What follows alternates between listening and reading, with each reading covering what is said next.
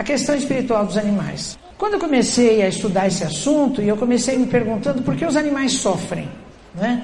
É uma pergunta que também muitas pessoas fazem, porque os animais não têm aquele compromisso da relação de causa e efeito, não têm karma e assim por diante. Então eu comecei a fazer várias perguntas, fui estudando, e ao estudar esse assunto, eu encontrei na Revista Espírita de Kardec, do ano 9, 1866, o primeiro artigo com esse título, As Mulheres Têm Alma. Eu disse, meu Deus, até tu, Kardec, o que, que é isso, né? Mas é claro que Kardec estava com esse título instigante, referindo-se ao, ao preconceito que as, de que as mulheres ainda eram vítimas no século XIX, né? Então, esse, esse, tema, esse assunto, esse artigo é muito interessante. Também tem um livro de Bozano em relação aos animais. Os animais têm alma? Bozano relata nesse livro 130 casos de manifestações metapsíquicas nos animais. É um livro absolutamente imperdível. Né? E por falar e as mulheres não têm alma, os animais não têm alma, também na época da escravatura, e aqui no Brasil há pouco mais de 100 anos nós tínhamos esse grave crime cultural da escravatura, e como é que o clero convivia com isso? Considerando que os escravos não tinham alma, né? Então, essa questão de não ter alma, as mulheres não têm alma, os animais não têm alma, os escravos não têm alma, eu cheguei à conclusão que é uma estratégia de exercício de poder. Toda vez que você considera, ah, isso não tem alma, é uma coisa, você pode fazer o que quiser com aquela coisa. Né? E os animais ainda têm esse tipo de preocupação de todos em relação se os animais têm ou não têm espírito. Né? Bom, então eu acho que isso é uma, é uma estratégia de exercício de poder. Mas vamos à primeira questão que a gente é, se faz então. Os animais têm espírito? A pergunta melhor seria: os animais são espíritos? Vamos ao livro dos espíritos, questão 597. Kardec pergunta: se os animais têm uma inteligência, eu sublinhei, que lhes dá uma certa liberdade de ação, há neles um princípio, eu sublinhei, independente da matéria. Antes de responder essa pergunta, você já viram a resposta aqui, né? Sim, e que sobrevive ao corpo. A mesma coisa está referida na Gênesis capítulo 3, item 21. Mas antes de comentar sobre essa pergunta e essa resposta, eu quero percorrer algumas perguntas do livro dos Espíritos para que nós possamos entender bem por que Kardec usou esses dois termos na questão 597, inteligência e princípio. Vamos ao livro dos Espíritos, questão 27. Nesta questão, nós encontramos o conceito de trin, tríade universal ou trindade universal. Dizem os espíritos, só existem três elementos no universo: Deus, causa primária de todas as coisas, que criou o princípio inteligente e o princípio espiritual, não é? Esse termo princípio, não como começo, mas como essência, como natureza, não é? Então, Deus, o criador, espírito e matéria. No item 79 do livro, do, do livro dos Espíritos, os espíritos são individualizações do princípio inteligente, como os corpos são individualizações do princípio material. O mesmo conceito está na Gênesis capítulo 11, item 6. Próximo, Valdo, por favor. No item 23 do livro dos Espíritos. O que é o espírito? Resposta: o princípio inteligente do universo. Na 76, os espíritos são os seres inteligentes da criação. Então, quando eu comecei a ler essas questões e fazer reflexão sobre elas, eu comecei a entender que existe uma ligação intrínseca entre esses dois elementos, espírito e inteligência. De tal maneira que onde haja espírito há manifestação de inteligência, e onde há manifestação da inteligência, isso ocorre por conta da presença do espírito. Né? Bom, na Gênese, capítulo 3, nos itens 11 a 13, nós lemos: Isso, os espíritos estão se referindo à inteligência, é um atributo exclusivo da alma.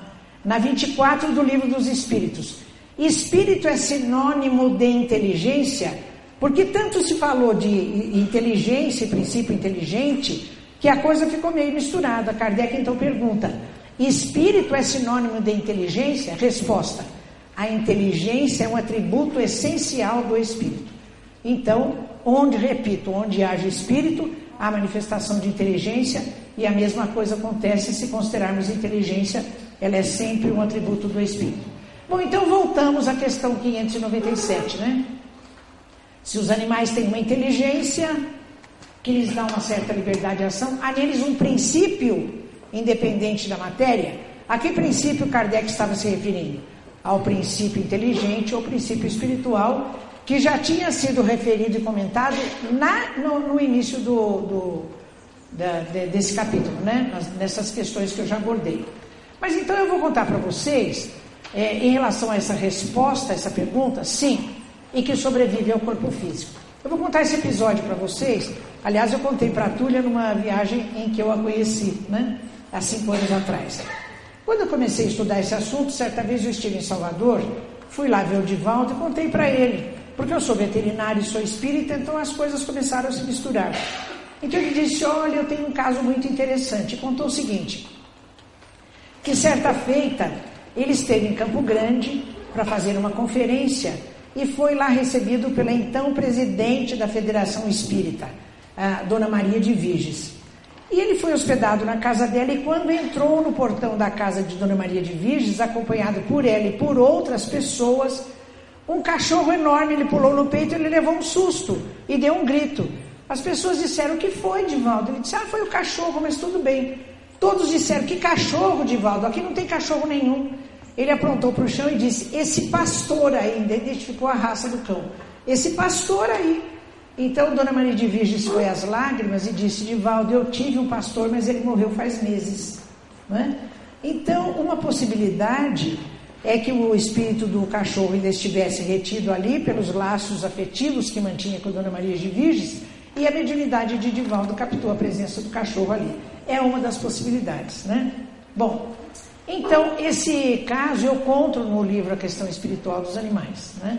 E aqui está presente a Maria Túlia, que agora é presidente da Federação Espírita lá do Mato Grosso, e eu contei esse caso para ela, Mato Grosso do Sul, e eu contei esse caso para ela quando nos conhecemos durante esse voo. Né? Também quero contar para vocês o caso do Lorde. É um cachorro do Chico Xavier. Vocês que já leram esses livros de casos do Chico Xavier já cansaram de ler histórias sobre o Lorde, né? Mas tem mais uma. Em carta de Chico Xavier, de próprio punho, que Chico escreveu a Vantuil de Freitas, então presidente da Federação Espírita Brasileira, carta datada de 25 de janeiro de 1951, ele relata o que eu vou contar para vocês. E isso está no livro Testemunhos de Chico Xavier, de Sueli Caldas Schubert. Então o Chico diz assim para o Vantuil de Freitas, que José, o irmão de Chico, antes de desencarnar, recomendou a ele que continuasse a cuidar muito bem do Lorde, que era um cachorro de que eles gostavam muito. E o Chico conta que o Lorde ainda viveu vários anos, mas depois foi ficando muito idoso, velho, doente, e nos momentos do seu desencarne, o Chico vê o espírito de José chegar e acolher nos braços o espírito do Lorde. Isso está em carta de próprio punho nesse livro Testemunhos de Chico Xavier. E o Chico ainda complementa que nos meses que se seguiram, quando José em espírito lhe vinha a ter a presença, vinha sempre acompanhado do espírito do Lorde aos seus pés. Então são dois casos assim de pessoas é, que nós respeitamos muito e que acabam nos trazendo essa confirmação de que sim, os animais têm um princípio inteligente que sobrevive à morte do corpo físico. Né? Nesse livro Gênese da Alma de Carbar Schutel, cuja primeira edição é de 1924, é, na página 60, eu encontrei uma coisa muito interessante. Ele fala dos cães que durante a Guerra Mundial, a Primeira Guerra Mundial de 14 a 18, foram utilizados em serviço e diz ele que somente em Paris 14 mil cães foram mobilizados, muitos condecorados por atos de bravura, coragem e abnegação. Então ele diz assim: em virtude dos fatos relatados de que os cães participaram, não há dúvida, eu sublinhei, de que o cão possui uma alma. Sendo inteligente, essa inteligência não pode deixar de ser atributo do espírito. Então aí está um, um grande é, estudioso da doutrina espírita, é, criador da, da editora Clarim, que o ano passado completou 100 anos, e que já naquela época, em 1924, quando, os, quando muitos de nós ainda temos dúvidas a respeito disso, em 1924, ele já era taxativo em afirmar que os animais têm sim uma alma, né? E que isso é atributo do, do corpo. Eu vou falar um pouco de instinto e inteligência, porque muitas pessoas dizem assim: ah, o homem é o ser inteligente e os animais agem apenas por instinto, né? Separam as coisas. Vejam lá na Gênese de Kardec, capítulo 3, itens 11 a 13. Nós lemos o seguinte: o animal carniceiro é impelido pelo instinto a nutrir-se de carne. Eu sublinhei. Porém, as precauções que ele toma, sua previsão em relação às circunstâncias do momento, são atos de inteligência. Eu fico admirada de em meados do século XIX, a primeira edição da Gênesis é de 1868, Kardec e os espíritos já terem esse discernimento, porque só agora na etologia, ciência do comportamento, nas últimas décadas, é que se considera que os animais têm instinto, tem essa coisa automatizada, mas também tem atos de inteligência que agem conjuntamente no comportamento com os atos instintivos. Né? No livro dos Espíritos, item 73, nós vemos esta pergunta que Kardec faz aos espíritos: O instinto é independente da inteligência? Entenda-se, é outra coisa? Né? Qual é a resposta? Não. O instinto é uma espécie de inteligência. Então, eu entendo que o instinto, ele passa a ser aquela coisa, é um reservatório do nosso arquivo de memória, do arquivo de memória do indivíduo, que contém os atos já aprendidos e que todos os seres fazem automaticamente, né? Essa é a concepção que eu vejo que seja uma coisa mais atual de instinto. Vamos ao livro dos Espíritos, item 849. Olha a pergunta que Kardec faz. Qual é, no homem em estado selvagem, eu me permito entender esse estado selvagem aqui, não como estado dos índios, mas estado primitivo do homem em desenvolvimento. Então, qual é no homem em estado selvagem a faculdade dominante? Eu sublinhei. O instinto ou livre-arbítrio? Resposta: o instinto. Né? Porque naquelas nossas primeiras encarnações, ainda nas cavernas, na época da pedra lascada, como Homo habilis, a, no, o nosso, a nossa capacidade maior, mais do que a inteligência e o livre-arbítrio, ainda era o instinto. Bom, os animais reencarnam, então os animais, o espírito sobrevive à morte do corpo físico. Em Evolução em Dois Mundos, capítulo 5 de André Luiz, nós lemos: as células é, surgem como princípios inteligentes renovando-se continuamente no corpo físico e no corpo espiritual. Então, não só os animais reencarnam, os animais gato, cachorro, cavalo e assim por diante, como esse processo de reencarnação e de desencarne, ele já começa no nível celular. E a própria individualidade, André Luiz diz nesse mesmo capítulo, ela já se prende à célula. Cada célula é um princípio inteligente em evolução. E ele diz mais ainda neste capítulo: que os organismos de, de espíritos superiores, como é o caso do homem, dos mamíferos, eles representam na realidade uma grande colônia de células, uma grande colônia de princípios inteligentes em evolução, reforçando o nosso compromisso de gerenciar com responsabilidade essa colônia que está sob a, a nossa ordenação enquanto encarnados. Né? Então, nós administramos aí trilhões de princípios inteligentes em evolução. Na Gênesis capítulo 8, item 7, nós lemos a progressão da inteligência, entenda-se do princípio espiritual, né? Porque nós já vimos aquela ligação entre inteligência e espírito. A progressão da inteligência vai desde o pólipo até o homem. Pólipo, para quem não é da área, representa aqueles seres bem elementares ainda do, do reino animal. Próximo, Valdo, por favor. Os animais reencarnam. No item 601 nós lemos: os animais seguem uma lei progressiva como os homens? Sim. Então os animais reencarnam para quê? Para continuar o seu processo evolutivo. Né? No, no item 599 do livro dos Espíritos, a alma dos animais pode escolher a espécie em que prefere encarnar-se? Resposta: não. Eles não têm o livre-arbítrio suficiente para decidir a espécie em que devam encarnar-se. Várias vezes conversando com espíritos que me ajudaram nesse estudo, eles disseram que existem espíritos zoófilos no plano espiritual, ou seja, que cuidam do desencarne dos animais e do processo reencarnatório dos animais. É, há o caso do Dom Pedrito, eu pus aqui para lembrar pra, é, de vocês. O Divaldo uma vez encontrou comigo e disse: eu tenho mais um caso de animais para contar para você. E me contou o seguinte: que o Chico tinha um, um cachorro chamado Dom Pedrito. E esse cachorro morreu atropelado. O Chico sentiu muito, mas passaram-se alguns meses. O Chico ia andando pela rua, um filhotinho de cachorro lhe acompanhou os passos. Aí o Chico não, não deu muita importância e continuou a sua caminhada. Emmanuel apareceu para ele e disse: Chico, pare e olhe para esse cachorrinho. Ele disse: Por quê? Porque é o Dom Pedrito que está voltando para você. Aí ele pegou o cachorrinho no colo, levou para casa e pôs nome de Brinquinho. Então, segundo o relato do Divaldo, o Brinquinho é a reencarnação do Dom Pedrito, ambos cachorros do nosso querido médium Chico Xavier. Mais uma, por favor, pode ir entrando. Olha o que Emmanuel diz em Alvorada do Reino. No reino animal, a consciência, eu sublinhei, a feição de crisálida.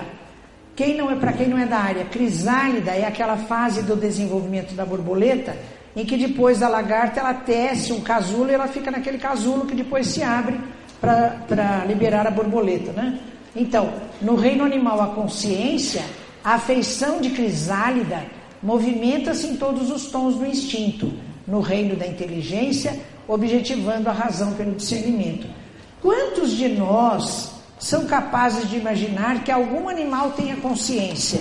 Não é? A gente diz, nossa, consciência é um atributo da mente humana. Mas naquele livro que eu vou citar depois, do Roger Fuchs, um biólogo americano, e esse livro se chama O Parente Mais Próximo, em que ele relata a experiência de mais de 30 anos ensinando chimpanzés a linguagem gestual, a linguagem dos deficientes auditivos, ele acaba descobrindo no conteúdo mental dos chimpanzés uma série de atributos que nós julgávamos que eram essenciais apenas da mente humana. Né? Então, olha aí Emmanuel falando da consciência, afeição de crisálida movimentando-se em todos os tons aí do processo evolutivo. Mais uma, por, fa por favor. E para quem acha que os animais não pensam, eu trago esse recado de André Luiz. Vamos lá em Mecanismos da Mediunidade, capítulo 4. O título desse capítulo é Pensamento das Criaturas. Lá ele diz o seguinte: A angelitude emite o seu pensamento em raios ultra super curtos, a mente humana em ondas curtas, médias e longas, e os animais em ondas fragmentárias. Eu confesso que eu tenho muita dificuldade em entender como é a emissão desse pensamento em ondas fragmentárias porque como existem centenas, centenas e centenas de espécies animais, eu penso que isso deve ter uma variação de espécies menos complexas e de espécies mais complexas, né? Mas enfim, aí fica o recado de André Luiz. Então, desse, digamos, dessa parte da, da minha fala aqui, em que nós analisamos algumas coisas, o que nós podemos concluir com base nessas citações é, da doutrina espírita que eu acabei de fazer? Os animais têm espíritos, ou melhor, os animais são espíritos. Né? Os animais são seres inteligentes. Inteligência é atributo do espírito. Instinto é uma espécie de inteligência, não é outra coisa diferente. Os animais reencarnam e evoluem. Os animais têm o despertar da consciência, né, que vem evolutivamente, e os animais têm, emitem o seu pensamento em ondas fragmentárias. Próximo, por favor. Olha esse, essa figura aqui do livro Lindos Casos de Chico Xavier, de Ramiro Gama. Então tem esse desenho, Chico aqui com o companheiro, e eles estão dizendo: ah, sim, os animais também têm alma e valem pelos melhores amigos. Próximo, por favor. Bem, então eu falei isso na doutrina, eu gostaria agora de fazer um contraponto e, e pensar assim. O que a ciência tem a dizer em relação a tudo isso que nós vimos dentro da doutrina? Né? Então, a ciência diz o seguinte: os animais são seres sencientes. Os animais são seres sencientes. Pode entrar outra. Olha o livro que eu citei para vocês, mais uma. O parente mais próximo de Roger Fuchs, né?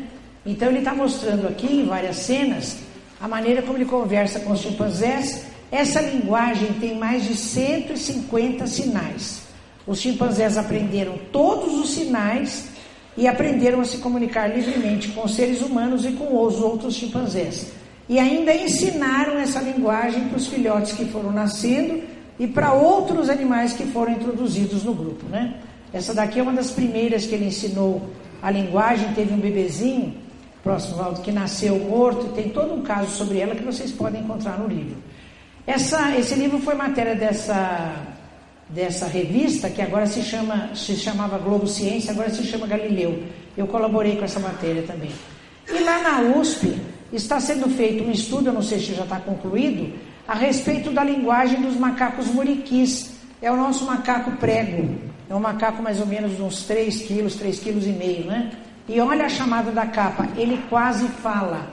Os pesquisadores estão impressionados com a riqueza de conteúdo da linguagem dos macacos muriquis, ou seja, a ciência está demonstrando metodologicamente que os animais são seres inteligentes. Mais um, eu trago para vocês também esse livro, A Pré-História da Mente, do Steven Mitten, publicação de 1999. Vocês sabem que hoje em dia se admite que o ser humano tem várias espécies de inteligência, né? Porque no meu tempo de ginásio, de colégio, dizia assim: o indivíduo é inteligente, o indivíduo não é inteligente. Então era aquela inteligência racional para matemática, para física, para resolver problemas. Hoje se sabe que o ser humano tem pelo menos 11 tipos de inteligência: inteligência racional, espacial, emocional, tecnológica e assim por diante. Então esse autor fez um estudo com base nos crânios da, das espécies do gênero humano, o Homo habilis, o Homo, o homo erectus, o Homo sapiens antigo e o sapiens moderno, fazer, tentando fazer uma inferência a respeito do, dos tipos de inteligência que esses indivíduos teriam. E fez esse estudo também em relação a chimpanzés, a gorilas e outras espécies de primatas. E ele também viu que nesses animais também existem vários tipos de inteligência. Por exemplo, os chimpanzés, eles têm inteligência técnica muito desenvolvida, que é essa inteligência capaz de usar instrumentos. Por exemplo, se num tronco de árvore, um tronco velho, existem larvas lá dentro, ele é capaz de pegar um galinho de árvore, fazer um buraquinho no tronco, cutucar lá dentro, ou seja, ele arranja um instrumento e usa esse instrumento. Né? Então, essa habilidade de usar, é, de fazer instrumentos e usar instrumentos é uma habilidade técnica. Em outra experiência com os chimpanzés, eles colocaram um cacho de banana lá em cima, uns caixotes e umas varas que uma encaixava na outra. Ele ficou desesperado para pegar as bananas, mas depois ele foi vendo aquilo, empilhou as caixas, colocou uma vara dentro da outra e conseguiu pegar o cacho de banana, né? Então ele tem uma inteligência técnica bastante desenvolvida. Pode entrar mais um. Este livro aqui é muito importante nesse assunto. Olha, Animal Minds, As Mentes dos Animais, do Donald Griffin. O Griffin foi um autor que, juntamente com outro cientista, na década de 60, ele descobriu a maneira como os morcegos se orientam espacialmente. Depois ele começou a se dedicar ao estudo da mente dos animais e neste livro ele fala de mente desde as abelhas até várias espécies animais. E esse outro aqui também a mente dos cães. Eu vou citar rapidamente só para vocês saberem que existe muita literatura na ciência sobre esse assunto. E olha essa matéria aqui da Folha de São Paulo de 29 de janeiro do ano passado. Papagaio brasileiro também sabe o que diz. Porque a gente vê a toda hora os papagaios repetindo as coisas, né? A gente pensa que ele só repete o que ouve. Mas sabe que eles têm, eles têm conotação semântica do que dizem? Então, se você coloca assim, uma bola, uma bolinha amarela, uma bolinha vermelha, uma bolinha azul, e você fala, pegue a bolinha amarela. Ele sabe qual é a bola amarela. Então ele faz, ele tem compreensão a respeito do que ele diz. Então existe uma pesquisadora lá na USP que está fazendo a sua tese de mestrado, procurando entender o quanto esses animais entendem o que dizem, né? A capacidade semântica. Ele associa a palavra azul com a cor azul, associa a forma, de redondo, de bola, de triângulo e assim por diante, né? Então, não só ele faz isso, como ele tem capacidade de generalizar o que ele aprendeu para outras situações. Quer dizer, até os papagaios aqui são, é, a, a ciência está demonstrando que eles são seres inteligentes. Vejam esse outro estudo aqui do Gallup, publicado em 1970 na revista Science. ele se baseou na seguinte afirmação dos psicólogos e psiquiatras, que dizem que o bebezinho humano começa a perceber a própria imagem no espelho por volta de um ano e meio. Então ele começou a fazer esse teste nos animais e ele provou metodologicamente que os chimpanzés reconhecem a própria imagem no espelho. Ou seja, ele tem aquilo que em relação ao ser humano nós chamamos de autoconsciência. Né? Então ele diz assim: sem uma identidade própria seria impossível alguém reconhecer-se. Olha esse outro livro do, do Sheldrake, Rupert Sheldrake. O livro se chama Os Cães Sabem Quando Seus Donos Estão Chegando, de 1999. O Sheldrake é criador da teoria dos campos mórficos. E quando a gente fala em campos mórficos, a gente lembra do modelo organizador biológico do professor Hernani Guimarães Andrade, né? Então, o Sheldrake luta pelo reconhecimento científico de sua tese sobre telepatia animal. Ele acha que os, os cães sabem quando seus donos estão voltando para casa e tem interação com, seu, com, outro, com as pessoas, não através do fato e de outros atributos sensoriais, mas ele acha que eles se comunicam com seres humanos telepaticamente. Ele é um pouco ridicularizado no meio científico, porque a ciência é assim, qualquer novidade, ela tem muita dificuldade em aceitar, né? Então, alguns consideram que o Sheldrake está sendo muito ousado. Mas eu tenho uma aluna de pós-graduação que foi aos Estados Unidos, ele é inglês, mas existem grupos nos Estados Unidos fazendo esse trabalho, e essa minha aluna falou que viu a demonstração e achou muito convincente. Enfim, é uma coisa que ainda está aí como tese, né? Próximo, por favor. Então vamos lá, vamos para mais uma mais um trecho aqui da minha fala. Bom, se nós vimos que os animais têm espírito, o que a ciência está dizendo hoje está batendo com o que está na obra espírita, né? Os animais são seres inteligentes e assim por diante. Vamos fazer uma outra pergunta. O espírito humano evolui do princípio inteligente dos animais? Questão 606A do Livro dos Espíritos. Pergunta: A inteligência do homem e dos animais emanam de um princípio único? Então a gente já sabe, princípio inteligente ou princípio espiritual. Qual é a resposta? Sem dúvida nenhuma, eu grifei. Mas no homem ela passou por uma elaboração que a eleva acima dos brutos. Na 607, onde cumpre o espírito, entenda-se espírito humano, essa primeira fase. Tudo que está grifado aqui fui eu que grifei. Onde cumpre o espírito essa primeira fase? Resposta: numa série de existências que precedem o período que chamais de humanidade. Né? Próximo. Então vamos para frente. Acho que entra mais um isso. Na 607A do Livro dos Espíritos, nós lemos: A alma humana, entenda-se humana, teria sido o princípio inteligente dos seres inferiores da criação? Resposta: É nesses seres, e continua, que estáis longe de, de compreender inteiramente que o princípio inteligente se elabora e ensaia para a vida. É um trabalho preparatório em seguida ao qual o princípio inteligente sofre uma transformação e se torna espírito. Agora, eu estou convencida de que essa transformação de princípio inteligente que vai evoluindo em espírito humano, ela não é num momento assim, pac, de repente, e aconteceu uma transformação. Eu entendi pela leitura da obra espírita, isso é leitura minha, né? Por isso é que eu trago a fonte para todos lerem e cada um fazer a sua própria conclusão. Eu fiz a leitura de que esse, essa transformação ela é um processo, um processo que aliás é lento e progressivo e que tem várias fases sucessivas que vão acontecendo. Próximo, por favor. Então vamos ver como é que eu fiz essa leitura. Olha no 613, está escrito lá de Kardec. Segundo alguns, diz Kardec, o espírito não chega ao período humano senão depois de ter sido elaborado e individualizado nos diferentes graus dos seres inferiores da criação. Segundo outros, o homem teria sempre pertencido à raça. Eu pus psique aqui porque raça humana na realidade é gênero humano, né? Sem passar pela fieira animal.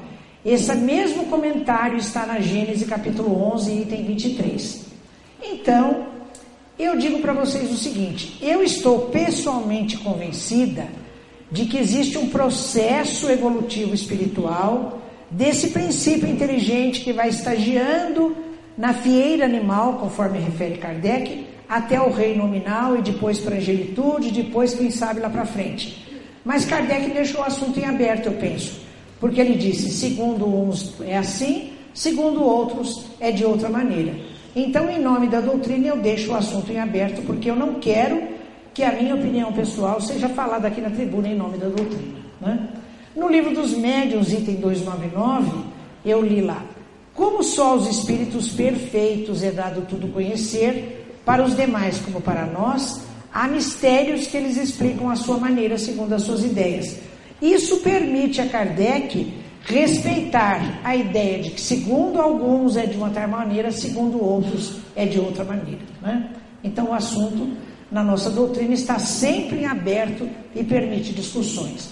Eu quero lembrar também para vocês que esse assunto polêmico da evolução espiritual e da evolução orgânica, ele já vem de muito tempo. E olha como é que a, o processo encarnatório tratou das coisas direitinho. Porque Darwin e Kardec foram contemporâneos. Olha que interessante, Darwin, Charles Darwin, ele nasceu em 1809 e, desencarnou em 1882. A origem das espécies, o seu livro é, bombástico, né, que trata do processo evolutivo, primeira edição 1859. Vocês se lembram da primeira edição do Livro dos Espíritos? 1857, né? Se bem que na primeira edição, todas essas coisas que eu estou falando para vocês de processo evolutivo e tudo mais, ele está sendo tratado nas últimas perguntas, depois da, da de 500 para frente, que contempla só a segunda edição, né?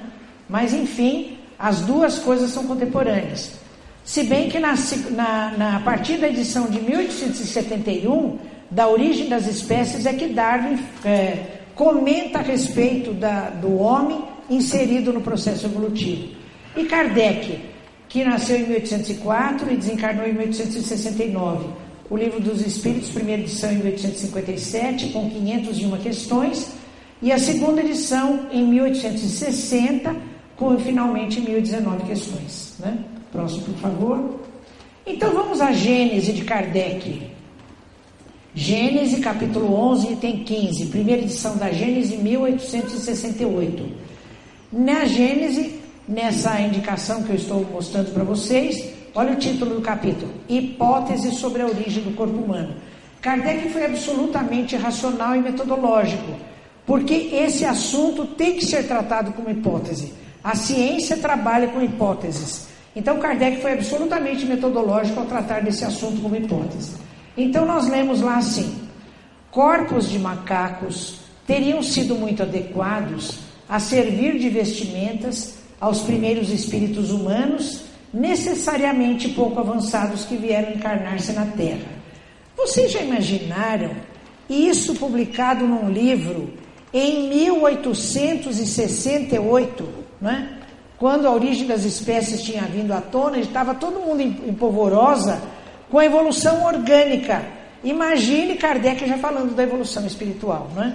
Então ele foi muito mais ousado é, é, do que Darwin ao tratar também da evolução espiritual.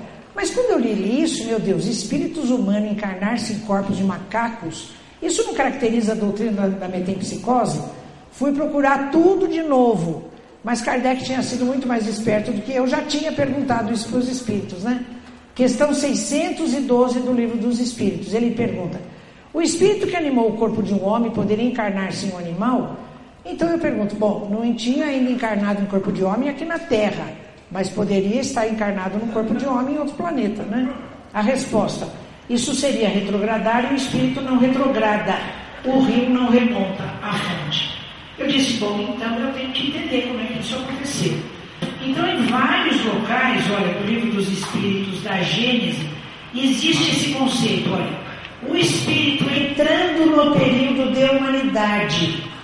E isso assim eu sosseguei a minha indagação mental, porque então se não é um espírito ainda humano que está se encarnando pela primeira vez na Terra em corpos de macacos, então, e não é metempsicose, então, isso para mim eu entendi. Então, são espíritos que estão entrando no período de humanidade, estão fazendo o seu processo evolutivo da fase animal para a fase hominal, assim como nós faremos depois da fase hominal para a fase de angelitude. Né? Então, é todo um processo. Então, vocês podem pesquisar que esse conceito Entrando no período de humanidade, tem vários itens da obra doutrinária de Kardec. Por exemplo, na Gênesis, capítulo 11, 16. Como não há transições bruscas da natureza, é provável que os primeiros homens que apareceram sobre a Terra pouco diferissem do macaco na sua forma exterior e, sem dúvida, também quanto à sua inteligência. Vocês se lembram daquela questão do livro dos Espíritos 849, quando Kardec pergunta se o homem primitivo qual é a sua capacidade dominante? O instinto ou o livre-arbítrio? E Kardec e os espíritos respondem: o instinto. Né? Então é bem essa fase aqui. Os corpos de macacos, continua o texto, deram origem a uma nova espécie humana, a qual pouco a pouco se afastava do tipo primitivo à medida que o espírito progredia. Eu é que fiz esse, essas marcas de explicação e eu é que sublinhei. Próximo, por favor. A caminho da luz, Emmanuel diz, Emmanuel diz, os antropóides, para quem não é da área, eu vou lembrar que antropos do grego quer dizer homem, e o sufixo oide quer dizer semelhante, ou seja, os primatas, macacos que mais se assemelham ao homem, chimpanzé, orangotango, gorila, né? Hoje são chamados mais modernamente de hominoides.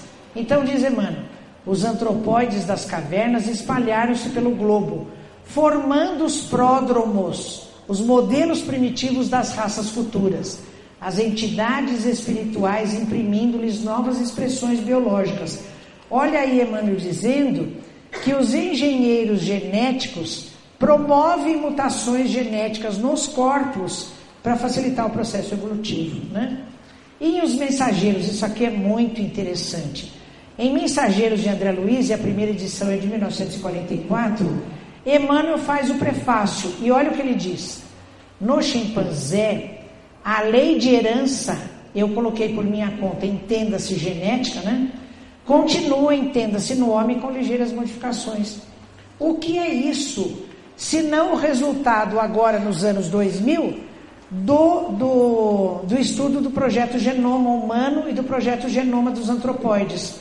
Porque pelo estudo do projeto Genoma, do ser humano e dos macacos antropóides, a nossa diferença em relação ao chimpanzé é de menos de 1%. É de menos de 1%.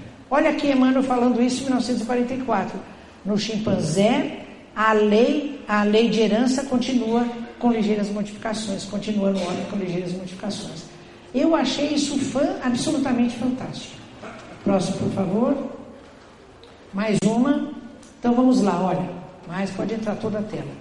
Em Alvorada do Reino, Emmanuel diz: o animal caminha para a condição de homem, tanto quanto o homem caminha para a condição de anjo. Próximo, por favor.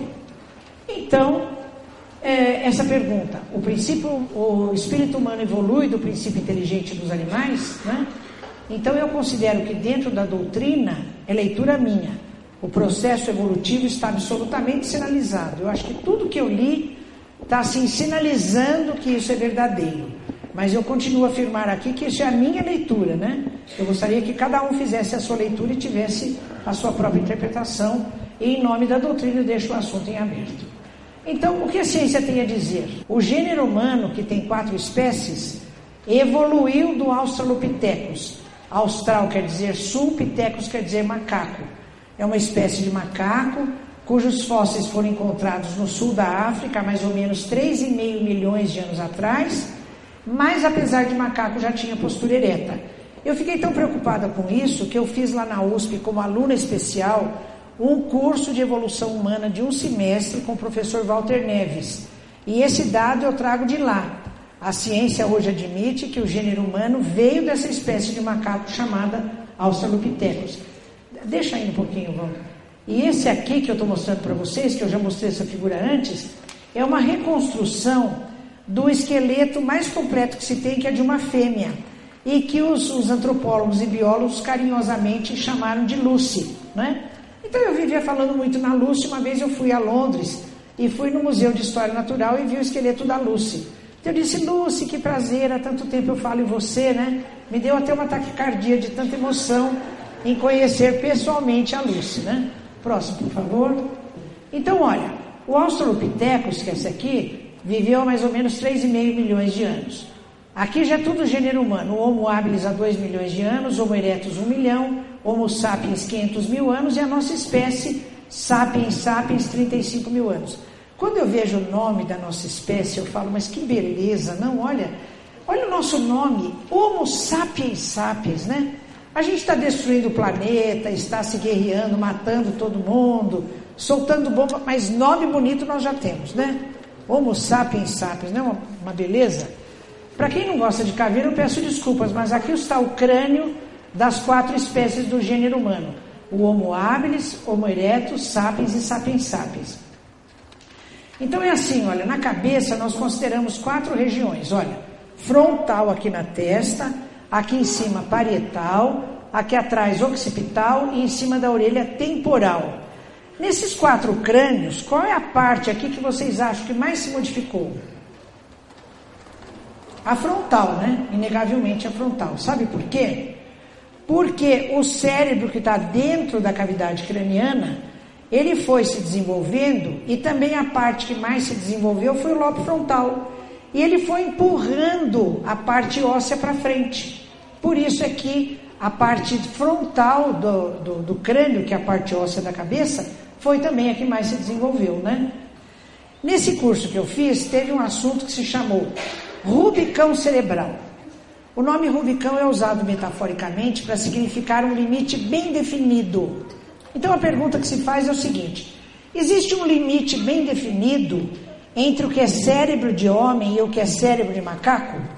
Então os antropólogos e biólogos vivem procurando esse limite. Até hoje não encontraram. Pelo contrário, Fazendo aqui a análise da, da cavidade craniana e do volume do cérebro, eles perceberam que esse coitado aqui, o Homo habilis, ele tem a cavidade craniana e o cérebro tão reduzido que mais se parece com as características do Australopithecus do que do, da, das outras três espécies do gênero humano. Então, disse o professor Walter Neves, uma parte de antropólogos e biólogos não aceitam o Homo habilis como pertencente ao gênero humano eu falei, bom, então aqui está o elo perdido. Porque se esse aqui você não sabe nem se ele está do lado dos homens ou do lado dos macacos, ele é o elo perdido, não é verdade?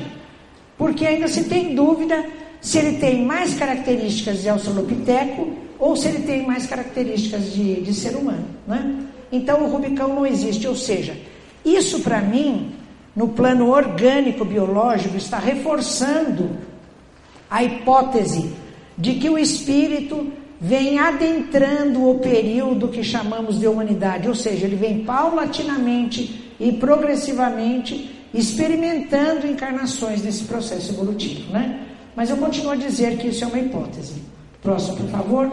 Eu vou trazer umas fotos desse fotógrafo sueco, Lennart Nilsson, que são interessantes. Olha, esse biólogo é, é, Ernest Haeckel, ele diz o seguinte, é de 1891. A ontogênese recapitula a filogênese. Onto quer dizer ser, gênese formação. Filogênese eu quero dizer as várias espécies animais em evolução. Então diz ele, quando o embrião de um ser mais evoluído, entre aspas, né? A biologia não gosta muito desse negócio de mais evoluído e menos evoluído.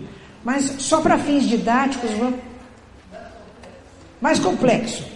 Um ser mais complexo então, um ser mais complexo, quando vai se formar, ele repete fases evolutivas de outras espécies menos complexas. Obrigado pela, pela ajuda. Então, ah, não, deixa aqui, deixa aqui, eu não mostrei. Então, vejam bem, olha, essa aqui é uma patinha de embrião de galinha de cinco dias. E aqui, o esboço de um membro, de um, de um braço de um embrião humano de seis semanas. É muito parecido. Próximo, por favor. Olha o embriãozinho humano de 31 dias o embrião de suíno, de porco de 21 dias. Ele ainda tem esses arcos branquiais e as fendas branquiais. Quem é que tem, que espécie é que tem brânquias na fase definitiva? Os peixes, né?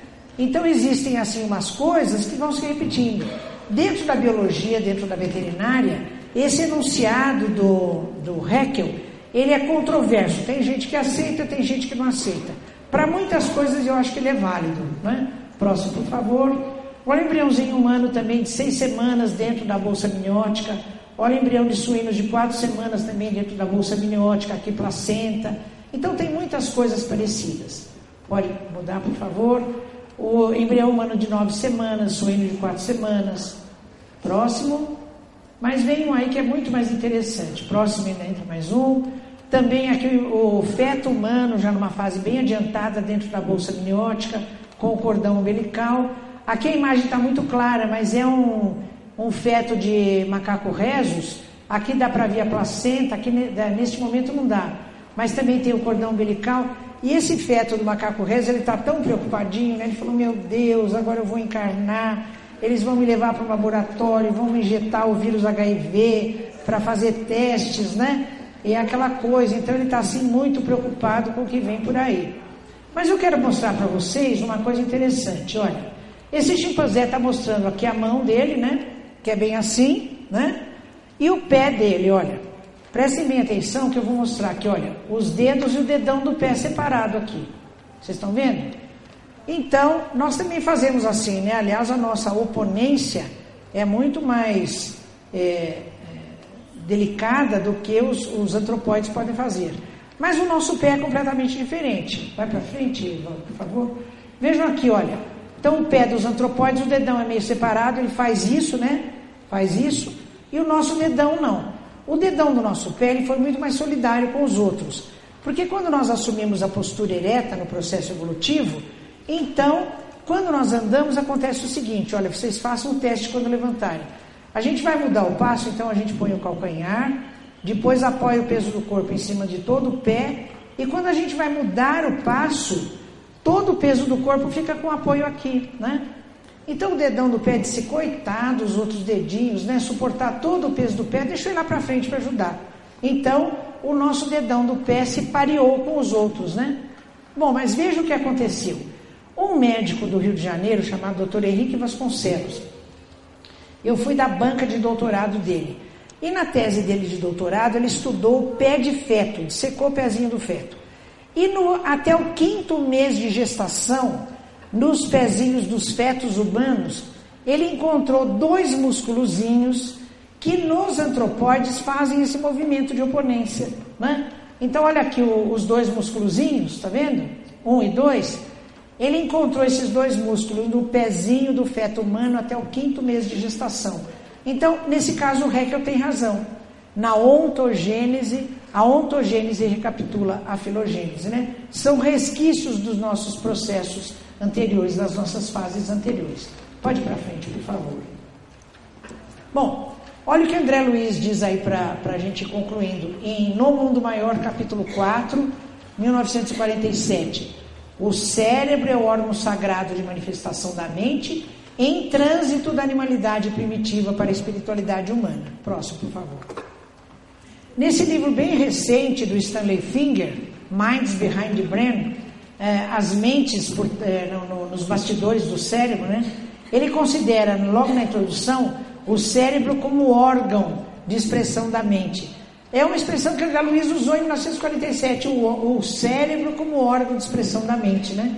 Então vocês vejam como a ciência, bem recentemente, vem usando coisas que os, os espíritos já nos falaram há muito tempo. Próximo, por favor. Bom, então nesse livro, olha, No Mundo Maior de André Luiz, capítulos 3 e 4, ele trata da casa mental em três andares, cada andar da casa mental interagindo com uma parte do cérebro, né? Então, o cérebro inicial, que ele diz, o córtex cerebral e o lobo frontal. O cérebro inicial, que é uma parte que os animais também têm bem desenvolvida, ela serve de intermediário, serve de órgão à expressão de comportamentos acompanhados de emoções, emoções bem primárias. E o lobo frontal, destaca André Luiz, ele interage com o terceiro andar da nossa casa mental, porque é a parte do cérebro que funciona de instrumento às chamadas funções psíquicas superiores. Então, manifestações de inteligência, livre-arbítrio, associação de ideias, memória, aprendizado e assim por diante, a parte do cérebro que trabalha com isso é o lobo frontal. Bom, vocês viram a data daquele livro do André Luiz? 1947, né? Eu fui estudando e dentro da, da veterinária eu estudo o cérebro dos animais. Encontrei esse trabalho aqui de Paul MacLean, que é um dos grandes neurocientistas das últimas décadas. E esse livro se chama O Cérebro Trino em Evolução. data de publicação 1968. Ele faz exatamente a consideração do cérebro humano evoluindo a, partir de três blocos, ou constituído de três blocos, que fazem esse percurso evolutivo. A primeira formação, diz ele, é o cérebro reptiliano, herdou do estágio dos répteis. O segundo bloco, formação paleo-mamífera, paleo quer dizer antiga, mamíferos primitivos. E a terceira parte do córtex cerebral, formação neomamífera, dos mamíferos mais complexamente desenvolvidos. Então vejam que essa coisa toda do processo evolutivo, que a literatura espírita cuida, tem absolutamente respaldo na ciência da, das coisas bem atuais, né? André Luiz então diz assim, olha, em Evolução em Dois Mundos, capítulo 11, guarda a criatura humana então consigo, na tessitura dos próprios órgãos, a herança dos milhões de estágios diferentes nos reinos inferiores. Próximo, por favor. Então, quais são as implicações éticas que nós temos em relação aos animais, né? Já que então os animais não são coisas, eles são espíritos, eles têm processo evolutivo, eles têm sensibilidade, têm inteligência, né? E vou aqui em, em Ernesto Bozano, lembrando que também trabalhou desse assunto, né? Vendo a figura magnífica de Francisco de Assis, os animais têm alma, Gabriel Delane, evolução anímica, André Luiz, evolução em dois mundos, próximo por favor. E eu presto uma homenagem a essa grande figura da nossa história brasileira, José do Patrocínio. Como é que vocês se lembram de José do Patrocínio? Grande abolicionista né, da época da escravatura. José do Patrocínio foi filho de uma escrava negra e de um padre, que certamente não lhe reconheceu a paternidade, mas permitiu que ele se criasse no ambiente da igreja, à custa do que ele se aculturou. Quando adulto, já adolescente, adulto, ele foi para o Rio de Janeiro e se tornou jornalista. E ele tinha no jornal chamado A Notícia uma coluna. E várias vezes o texto dessa coluna foi dedicado aos animais. A revolta que ele sentia pelas, pelas crueldades e pelos maus tratos que ele via a que os animais eram submetidos. E ele estava escrevendo um texto, provavelmente este, Eu tenho pelos animais um respeito egípcio Penso que eles têm alma e que sofrem conscientemente as revoltas da justiça humana. Ele estava escrevendo um texto sobre os animais quando ele sentiu-se mal e caiu sobre o texto e acabou desencarnando sobre esse texto. Então, o último ato desse grande brasileiro abolicionista da causa humana foi também em, em favor dos animais, né? Então, a minha homenagem a esse grande espírito, José do Patrocínio. Então, os animais, nossos companheiros, é assim que nós temos que vê-los é, daqui para frente, né? Eu lembro essa passagem maravilhosa do Padre Germano, em Memórias do Padre Germano da, da Amália Soler, é, em São da Febe. Tem um trecho que diz: Ah, sultão, sultão, é o nome do cão dele. Que maravilhosa inteligência possuías. Olha aí o padre percebendo a inteligência do cão. Quanta dedicação te merecia a minha pessoa. Perdi em ti o meu melhor amigo, agora sei que estou só. Esse livro é muito bonito e tem várias passagens em que o padre Germano se refere a ele. E aí eu aproveito, não, volta nisso. Aproveito também fazer uma homenagem para minha gata, o último bicho que eu tenho em casa, a Blanquita, né? Eu, quando estou fazendo uma palestra, de vez em quando eu fico pensando, eu fico ruminando, né? Eu sou veterinária e posso usar esse termo. Eu fico ruminando, puxa, como é que eu vou terminar essa palestra tal? Aí eu levanto do meu computador, vou tomar um cafezinho, fico pensando e volto. E nesse momento eu levantei, eu estava preparando essa, uma palestra que eu fiz ano passado na, na festa comemorativa dos 100 anos da, da editora Clarim, lá de Matão, né? Eu, eu levantei fui pegar um cafezinho. Quando eu voltei no meu escritório, eu dei com essa cena. Eu já tinha posto a imagem de Jesus no computador e a minha gatinha, como sempre, ela está lá em cima do monitor, se eu estou estudando, ela está junto comigo, enfim, a minha companheira, né? Eu falei, meu Deus, mas olha que coisa mais fantástica, Branquita, aí com toda essa lealdade dela, esse companheirismo, né? Como o padre Germano fala do sultão e tantos outros, né? Falam dos seus animais, eu também tenho muito a agradecer a todos os animais que eu tive, a lealdade, o companheirismo, as lições de como se conduzir na dor e na doença, né? Então aprendi muito com eles. Então, Branquita, muito obrigada aí pela sua, pelo seu apoio. E deixo essa mensagem de André Luiz em Missionários da Luz. Aliás, é o mentor Alexandre que fala. A missão do superior é de amparar o inferior e educá-lo. Sem amor para com os inferiores, não podemos aguardar a proteção dos superiores. Apelo em favor dos animais. Carver Schutter, Gênese da Alma, página 118. Então ele diz o seguinte: pode passar, Walter.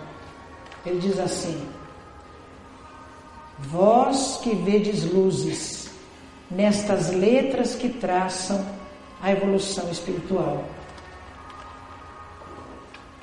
Tende compaixão dos pobres animais.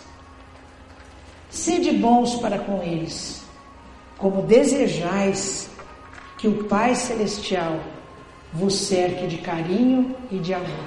Não encerreis os pássaros em gaiolas, renunciai às caçadas, acariciai os vossos animais, dai-lhes remédios na enfermidade e repouso na velhice. Lembrai-vos de que os animais são seres vivos que sentem, que pensam, que se cansam, que têm força limitada, que adoecem, que envelhecem. Os animais são vossos companheiros de existência terrestre. Como vós, eles vieram progredir, estudar, aprender. Sede seus anjos tutelares, sede benevolentes para com eles, como é benevolente para com todos o nosso Pai que está no céu. Obrigado, Jesus. Obrigado.